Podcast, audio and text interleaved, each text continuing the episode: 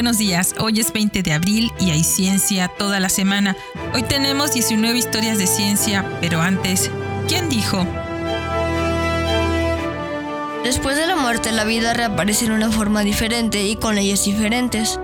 Está inscrito en las leyes de la permanencia de la vida sobre la superficie de la Tierra. Y todo lo que ha sido vegetal y animal será destruido y transformado en sustancia gaseosa, volátil y mineral.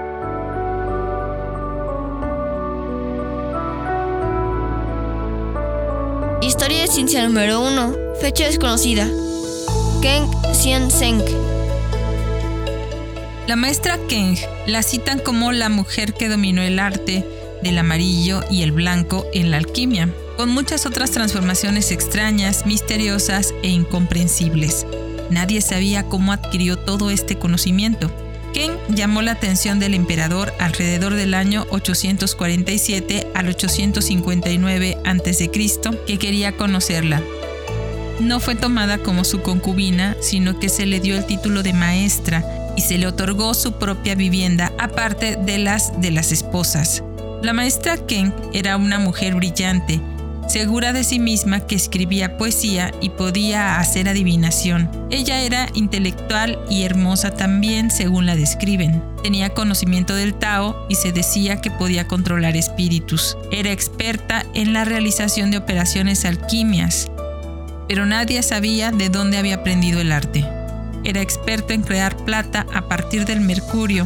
Otro registro indica que podía destilar alcanfor. Se sabe muy poco de ella y toda su producción científica se combina con relatos mágicos o místicos y explicaciones sobrenaturales.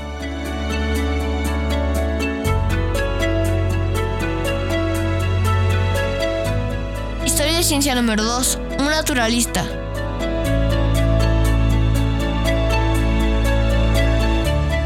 William Bartram nació el 20 de abril de 1739 botánico, ornitólogo, historiador natural y explorador estadounidense, autor de un libro ahora conocido con el título abreviado de Bartram's Travels que narra sus exploraciones de las colonias británicas del sur en América del Norte entre 1773 y 1777. Ha sido descrito como el primer naturalista que penetró en los densos bosques tropicales de Florida. Bartram fue uno de los primeros ornitólogos nacidos en América. En 1756, a la edad de los 17 años, recolectó especímenes tipo de 14 especies de aves que fueron ilustradas y descritas por el naturalista inglés George Edwards en Guinness of Natural History, volumen 2 de 1760. Sus relatos formaron la base de las descripciones científicas de Linneo entre 1707 y 1778. Alexander Wilson, un inmigrante escocés, se inspiró para convertirse en un destacado ornitólogo con el entrenamiento de Bartram. Según una breve biografía escrita por Robert Carr, Bartram escribió un artículo sobre la historia natural de una planta tan solo unos minutos antes de su muerte.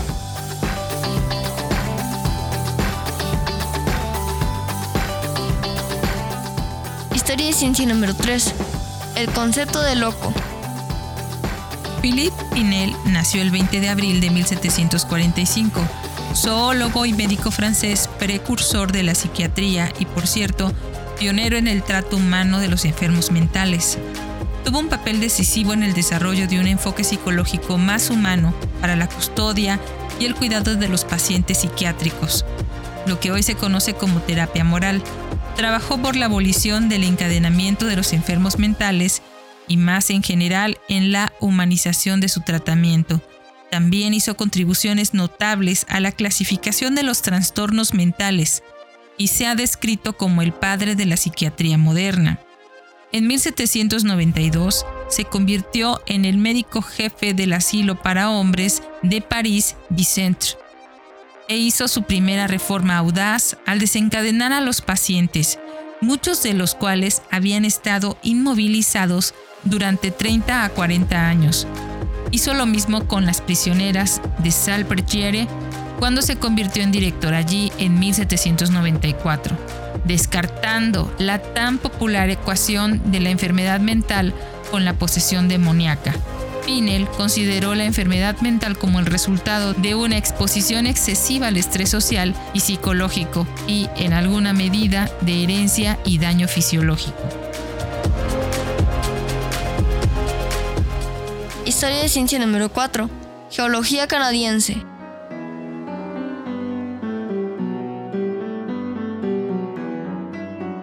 William Edmond Logan nació el 20 de abril de 1798, geólogo canadiense conocido como el padre de la geología canadiense. Mientras trabajaba en Gales en el negocio de fundición de cobre y carbón de su tío, hizo mapas geológicos de los campos de carbón de ese lugar, persiguiendo el deseo de comprender cómo se originaban estos minerales. Observó la relación entre las capas de arcilla subyacentes y las raíces de los árboles fósiles con lechos de carbón locales. Esto confirmó la teoría de que los lechos de carbón se formaban en el mismo lugar. Cuando fundó el Servicio Geológico de Canadá, la geología del país era prácticamente desconocida. Se desempeñó como su director entre 1842 y 1869 y produjo el Informe Monumental sobre la Geología de Canadá en 1863 registrando 20 años de investigación, de trabajo de campo, mapeo, informes y exámenes de especímenes fósiles y minerales. La montaña más alta de Canadá lleva su nombre. Historia de ciencia número 5. Polarización.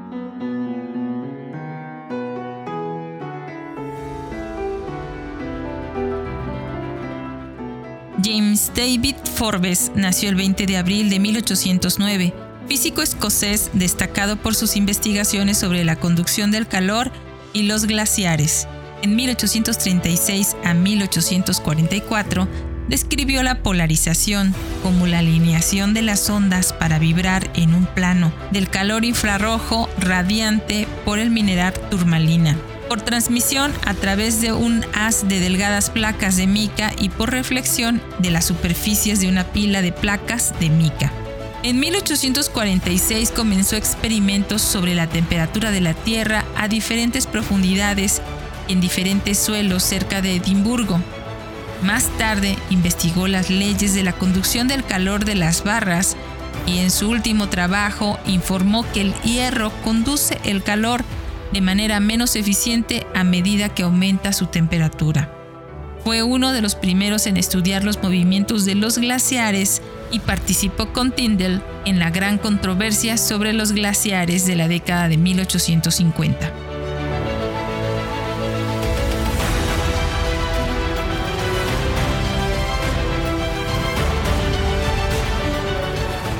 Historia de ciencia número 6. Rey de los narcisos.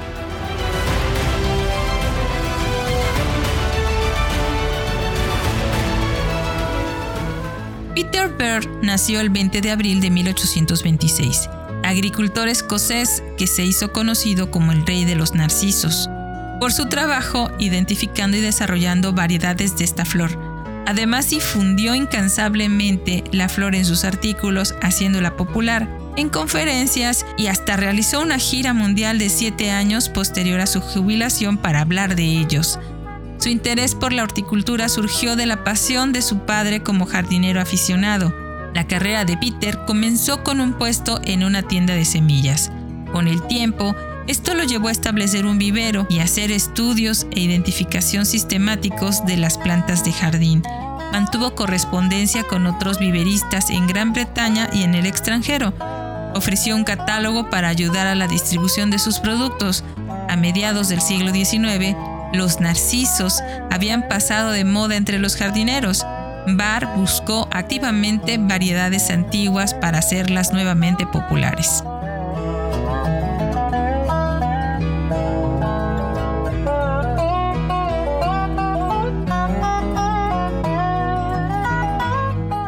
Historia de ciencia número 7. Isómeros.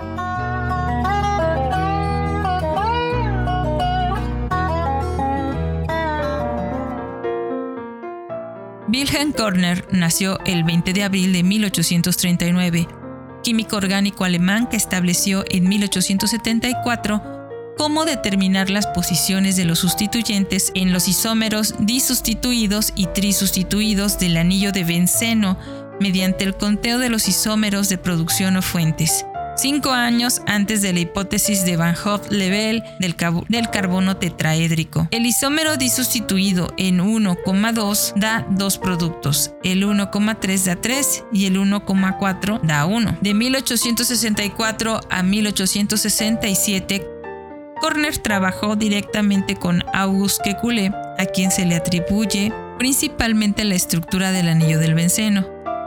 Los 126 compuestos aromáticos que preparó incluyeron piridina en 1869 y asparagina en 1887 junto con Angelo Menosi. Murió por suicidio el 28 de marzo de 1925 a los 85 años.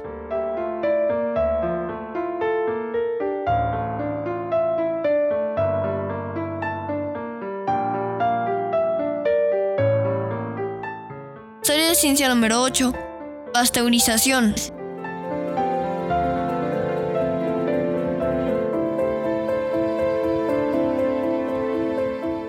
Un día como hoy de 1862, Louis Pasteur y Claude Bernard completaron la primera prueba de pasteurización. Los frascos sellados desde el 3 de marzo se abrieron en una reunión de la Academia de Ciencias de Francia contenían sangre y orina de perro que habían sido mantenidas a una temperatura elevada de 30 grados centígrados.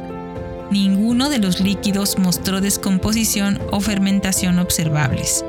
Esto sugirió la posibilidad de calentar los alimentos lo suficiente como para matar los gérmenes sin alterar significativamente su composición química. La pasteurización fue aplicada por cerveceros al calentar la cerveza terminada a más de 70 grados centígrados para matar las bacterias dañinas. Se podía producir una cerveza libre de gérmenes que no requería refrigeración constante para un envío o almacenamiento prolongado. También llegó a usarse para la leche y otros productos.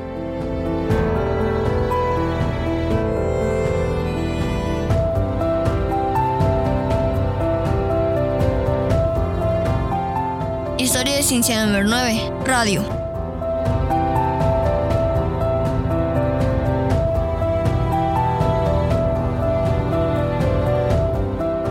En 1902, Pierre y Marie Curie aislaron un gramo de cloruro de radio puro, la primera muestra del elemento radioactivo.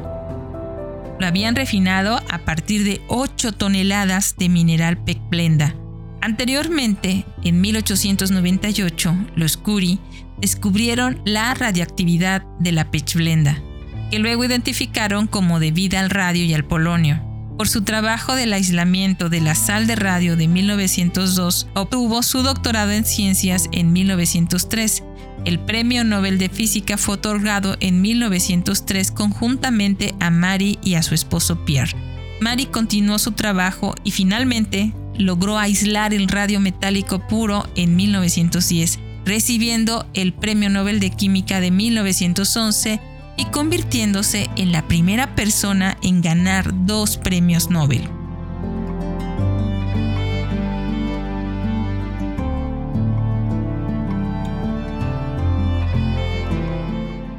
Historia de ciencia número 10. Sistemática filogenética.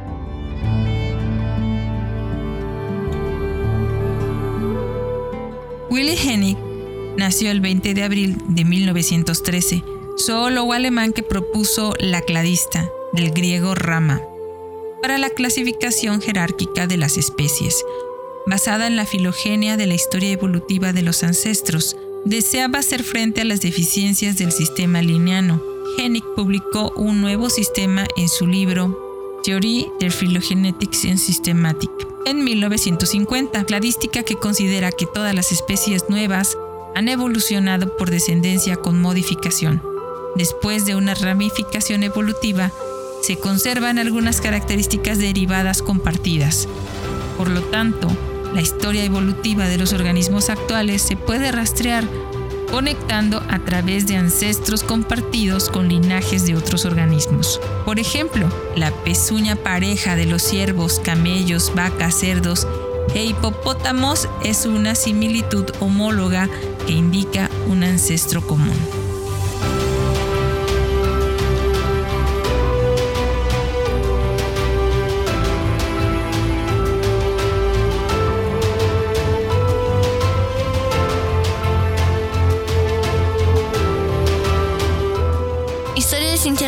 11.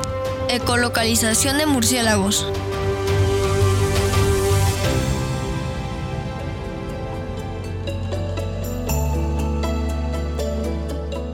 Robert Calambos nació el 20 de abril de 1914, fisiólogo estadounidense que junto con Donald Griffin confirmó que los murciélagos utilizan la ecolocalización para evitar obstáculos durante el vuelo.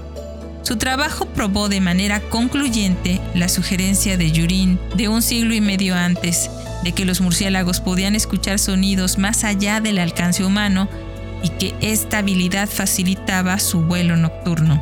En experimentos de 1938, se usó un micrófono especial en una habitación oscura para demostrar que los murciélagos que volaban en la oscuridad podían ver emitiendo sonidos vocales ultrasónicos y luego navegando alrededor de obstáculos usando los ecos como un sistema de guía interno. Dicho vuelo se veía gravemente afectado si se le tapaban las orejas al murciélago o si se mantenía cerrada la boca con un lazo o hilo. La carrera posterior de Galambo se dedicó a la neurofisiología de la audición y el cerebro.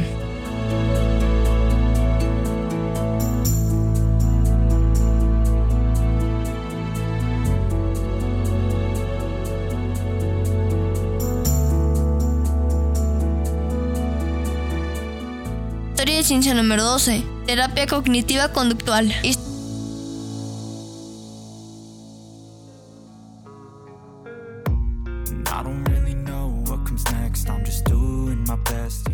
Joseph Volpe nació el 20 de abril de 1915, psicoterapeuta estadounidense nacido en Sudáfrica, que ayudó a marcar el comienzo para la terapia cognitiva conductual durante la década de 1960. Ideó un tratamiento para ayudar a desensibilizar a los pacientes con fobias al exponerlos a sus miedos de manera incremental. Trabajó en la desensibilización sistemática con una metodología diseñada para tratar a personas con ansiedad extrema sobre eventos, situaciones, cosas o personas específicas. Su enfoque implicaba desarrollar una jerarquía de situaciones que provocaban ansiedad, a que aprendieran técnicas de relajación y luego asociaran estas situaciones con la calma, comenzando por la parte inferior o menos ansiosa de la jerarquía. Fundó la Asociación de Avance de la Terapia Conductual y la revista Terapia Conductual.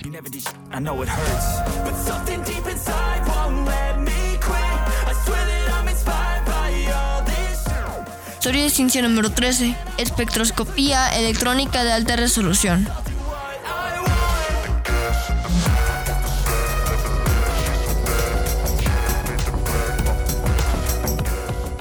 Kai Mane Björjetsikpan nació el 20 de abril de 1918, físico sueco que compartió con Nicolas Blamberger y Arthur Schawlow el Premio Nobel de Física de 1981 por su contribución al desarrollo de la espectroscopía electrónica de alta resolución. Analizó los electrones resultantes que fueron eliminados del interior de un átomo por fotones de rayos X de alta energía. Por lo tanto, pudo medir la energía de enlace de los electrones atómicos con mayor precisión de lo que era posible anteriormente. Además, dado que esa energía de enlace dependía en cierta medida del entorno químico del átomo, esto proporcionó una nueva herramienta de análisis químico, ESCA, espectroscopía electrónica para el análisis químico.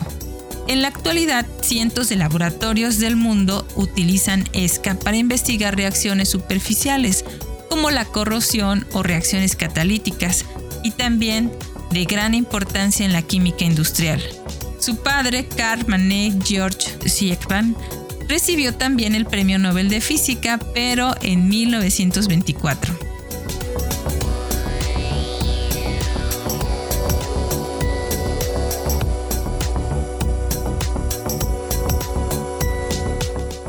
Historia de ciencia número 14. Físico mexicano.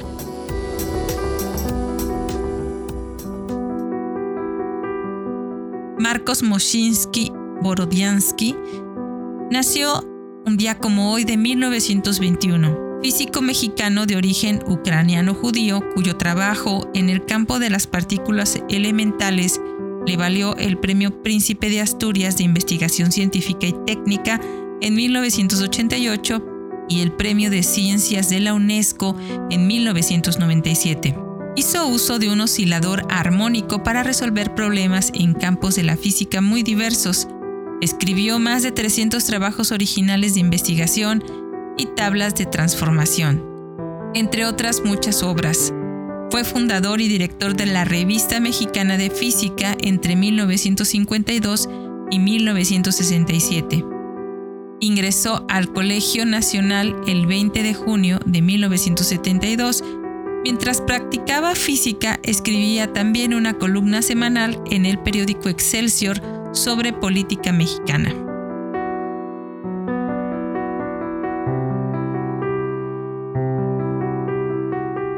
Historia de ciencia número 15. Superconductividad.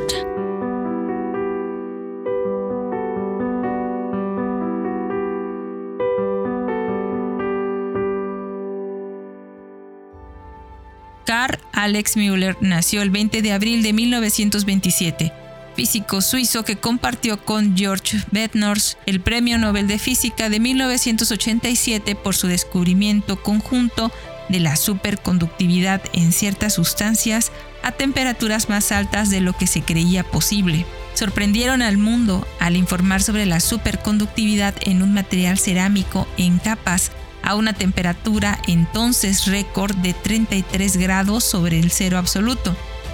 Su descubrimiento dio lugar a nuevas investigaciones en todo el mundo sobre materiales relacionados que produjeron docenas de nuevos superconductores, alcanzando finalmente una temperatura de transición de 135 grados Kelvin.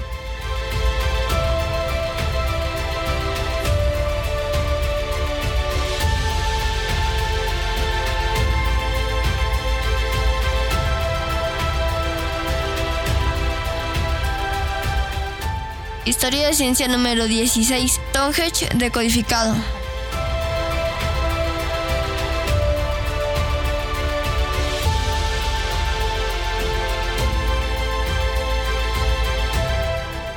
Gerald Stanley Hawkins nació el 20 de abril de 1928, radioastrónomo y matemático inglés estadounidense que usó una computadora para demostrar que Stonehenge era un observatorio astronómico prehistórico.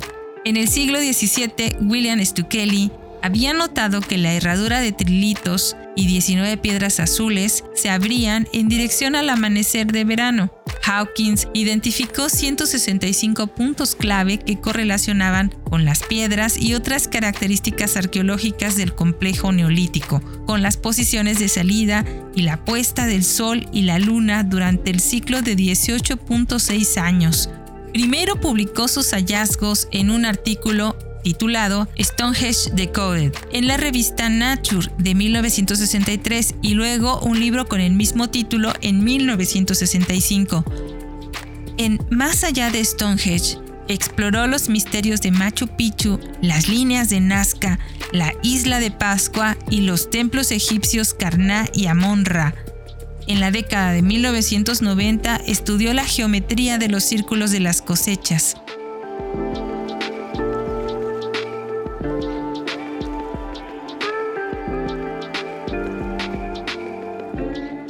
Historia de ciencia número 17. Agua subterránea en África.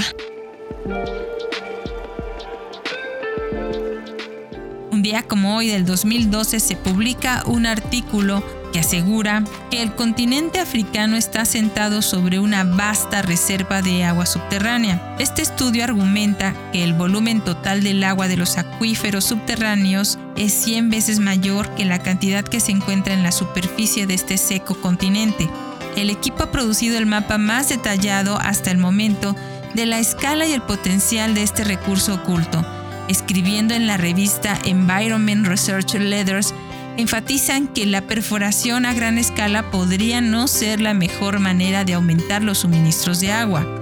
En toda África se dice que hay más de 300 millones de personas que no tienen acceso a agua potable segura. Se espera que la demanda de agua crezca notablemente en las próximas décadas debido al crecimiento de la población y a la necesidad del riego para cultivar, por lo que las estrategias para que esta agua esté disponible son de importancia crucial.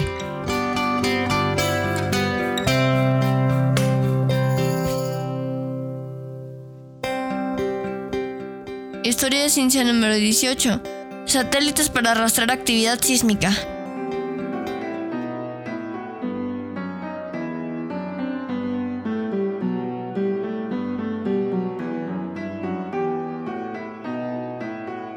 Como hoy del 2012, un grupo de universidades respaldados por la NASA comienzan a probar un sistema de alerta de terremotos derivados del GPS. El sistema que utiliza datos satelitales para rastrear la actividad sísmica en tiempo real, que puede permitir que se emitan alertas precisas de terremotos y tsunamis hasta 10 veces más rápido de lo que era posible hasta entonces.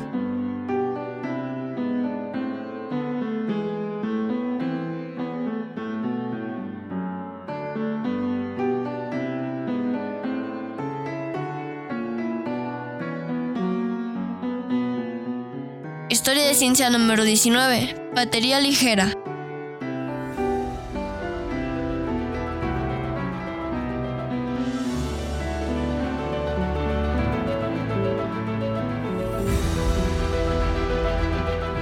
También en el 2012, después de tres años de desarrollo, IBM revela una nueva batería de aire litio ultraligera que ofrece una mayor densidad de energía que cualquier batería de iones de litio la nueva batería puede permitir la producción de vehículos eléctricos con mucho mayor alcance y duración que las baterías que tienen otros modelos actuales. Sin embargo, falta mucho desarrollo para hacerla comercialmente viable.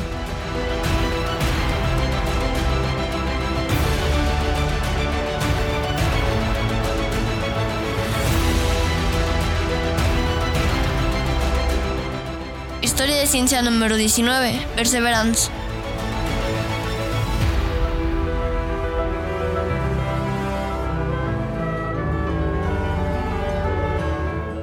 En el 2021, Perseverance realiza una prueba con su instrumento MOXIE para convertir dióxido de carbono en oxígeno por primera vez en Marte.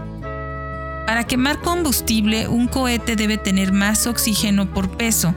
Sacar a cuatro astronautas de la superficie marciana en una misión futura requeriría aproximadamente de 7 toneladas métricas de combustible para cohetes y 25 toneladas métricas de oxígeno. Por el contrario, los astronautas que viven y trabajan en Marte necesitarían mucho menos oxígeno para respirar. Los astronautas que pasan un año en la superficie tal vez usen una tonelada métrica. Transportar 25 toneladas métricas de oxígeno de la Tierra a Marte sería una tarea muy difícil. Transportar un convertidor de oxígeno de una tonelada un descendiente más grande y poderoso que Moxie, que podría producir fácilmente esas 25 toneladas, sería mucho más económico y práctico. Nos estamos preparando para irnos a Marte. Esto fue todo por hoy y fue Luis Pasteur, citado por Patrice Debré en 1994, quien dijo,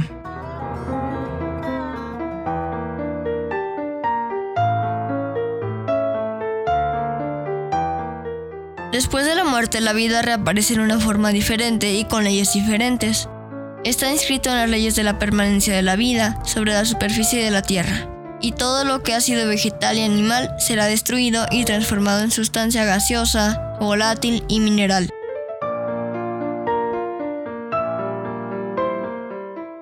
Muchas gracias por escucharnos. Recuerda que si quieres contactarnos o colaborar, por favor no dudes en hacerlo. Nos encuentras como Cucharaditas de Ciencia en Instagram, Twitter, Facebook, TikTok y en cucharaditasdeciencia.com.mx o puedes escribirnos a cucharaditasdeciencia.gmail.com Desde nuestra cabina de grabación en el corazón de Jalapa, Veracruz, México, te abrazamos con afecto. Disfruta el día.